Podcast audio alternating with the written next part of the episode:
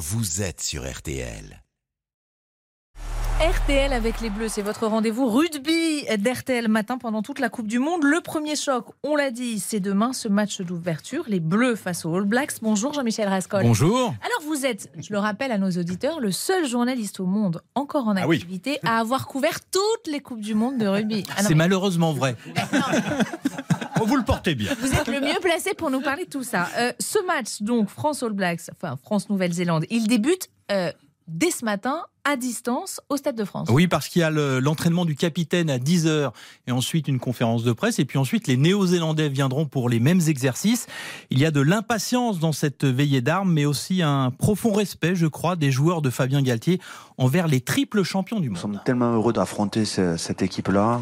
C'est une équipe qui n'a pas perdu un match depuis que la Coupe du Monde existe en phase de qualification. Jamais. 31 victoires. C'est une équipe qui arrive avec trois titres de champion du monde. C'est une fête, c'est une joie, c'est un grand bonheur. C'est merveilleux.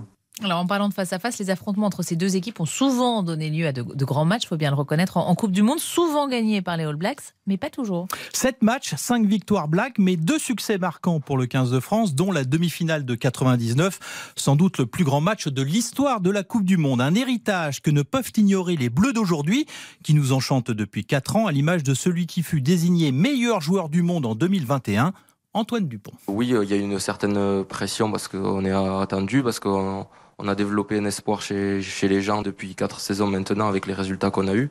Mais je pense que la pression est moins élevée que la motivation l'exigence qu'on se fixe et notre ambition surtout. Bon, alors ce qui est sûr, c'est que les Français sont largement derrière les Bleus. hein. 69% des Français, 81% des amateurs de rugby pronostiquent une victoire de l'équipe de France demain soir.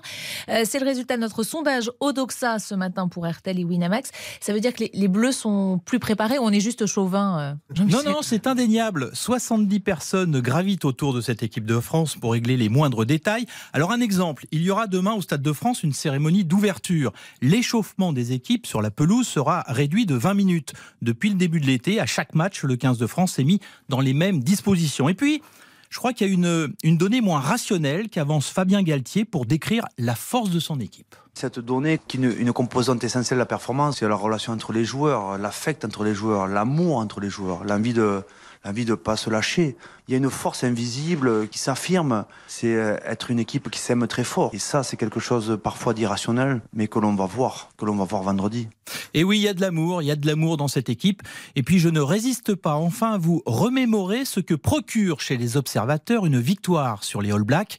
Nous sommes en 2007 à Cardiff. Maïtena Birabin, fan, fan de rugby, et Franck Ménel, l'ancien ouvreur du 15 de France, sont derrière le micro de RTL. C'est énorme, moi j'en peux plus, je vais mourir, je crois. Oh non, mais on a sorti les blacks, les mecs, vous disiez qu'on était nuls. Non, on n'a est pas dit ça. On n'a si. jamais dit ça. On Oh, a dit qu'on Franck, allait, je t'aime, je on vous a aime dit tous. qu'on allait les becter. On a dit qu'on allait leur rentrer on dans le les chou. a sortis, non d'une pipe, je crois pas.